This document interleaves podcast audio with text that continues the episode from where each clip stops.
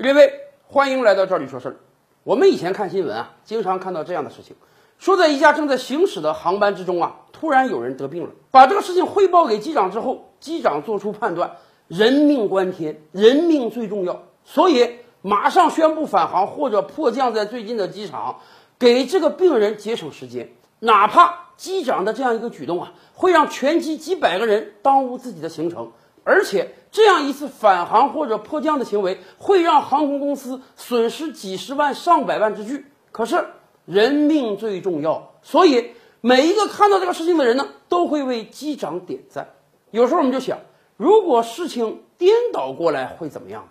没想到这样的事情前不久还真就发生了。前几天啊，有一个航班要从昆明飞到成都，在这个航班上就有一个特殊的病人。这个病人得的病，昆明当地的医院治不了。哎，人家家属啊联系了成都的医院，想最快时间的把病人送到成都去。所以病人是打着吊瓶上飞机的，而且机场方面也很给力，给这个病人安排了绿色通道，早早的让他最先坐到了飞机上。事情如果按照这个方向演进呢，那未来这就是一个好人好事了啊！机场、航空公司为了挽救病人的生命，让他最快、最迅速的从昆明转移到了成都。可是事情发生了变化，当机长得知他的飞机上有这样一个重病病人之后，而且还看到了这个病人啊脸色不太好，鼻子插着管，手上打着吊瓶，机长马上做出了决定：这个病人不可以参与本次的飞行。换句话讲，我的飞机不能拉这个病人。机长给没给出缘由呢？机长说很简单，在高空之中，各种情况都能遇到。在地面上，这个病人的病情已经是如此不稳定了，飞到高空之后还能发生什么事情，谁都说不准啊。我们不能拿人家的生命开玩笑。当然，机长也不想把这过多的责任揽到自己身上。高空中发现有人得病了，那是没办法，必须马上迫降，马上返航。在地面上，如果看到一个人已经病重了，怎么能把他再飞到天空中去呢？在过后的几个小时之内，即便机场派了两波医生上来检查这个病人病情到底怎么样，还拍着胸脯跟机长保证说没事儿，你让他飞吧。我们作为专业医生，保证他飞到天上也没事儿。即便这样，机长也说不行，我的飞机就是不能拉他。如果他还在我飞机上，我就绝对不起飞。事情一直拖了七个小时之久啊！七个小时之后，再有乘客报警，当地警方出警之后，病人下了飞机之后，这趟航班才起飞。机长到底有没有权利让病人下他的飞机呢？当然，机长绝对有这个权利，不是机长见死不救啊，而是因为他一定要考虑到最坏的可能。上去帮这个病人诊断的医生可以拍着胸脯说：“没关系啊，上了天这个病人也没事，我保证。”可是，如果真正出了危险，医生的保证作数吗？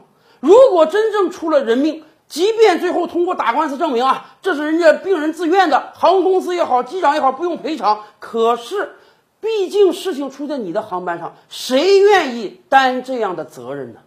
从另一个角度讲，在这件事中，机长的处当绝对是合情合理的，机长是有权利要求病人下飞机的。问题在于，为什么这个事情拖了整整七个小时之久？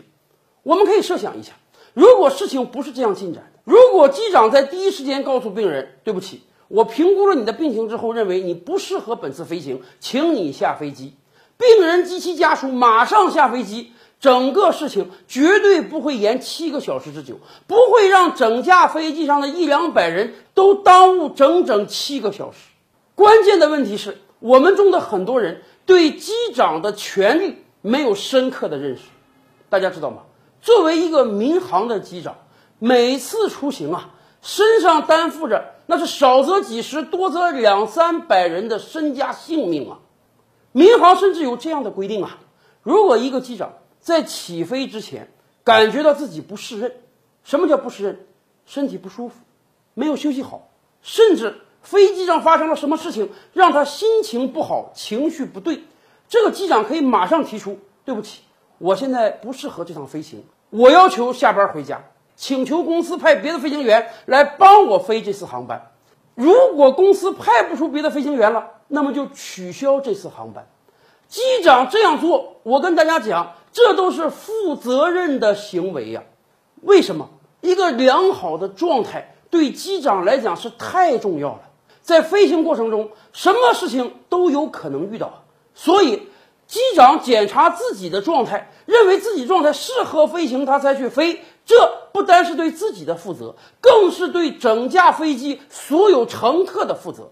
因此，我们才赋予机长这么大的权利。只要机长认为这架航班有什么因素不适合飞，他就可以果断叫停。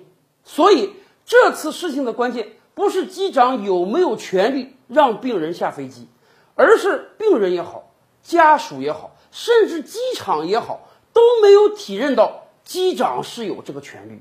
都没有认识到，机长如果做出了这个要求，你必须是无条件配合的，否则机长就真的可能不飞这个航班。如果大家真的认识到了机长有这样的权利，哪怕你对机长的操作是不认可的，你都可以马上下飞机来，将来再去投诉他嘛，也不会浪费这么多时间了。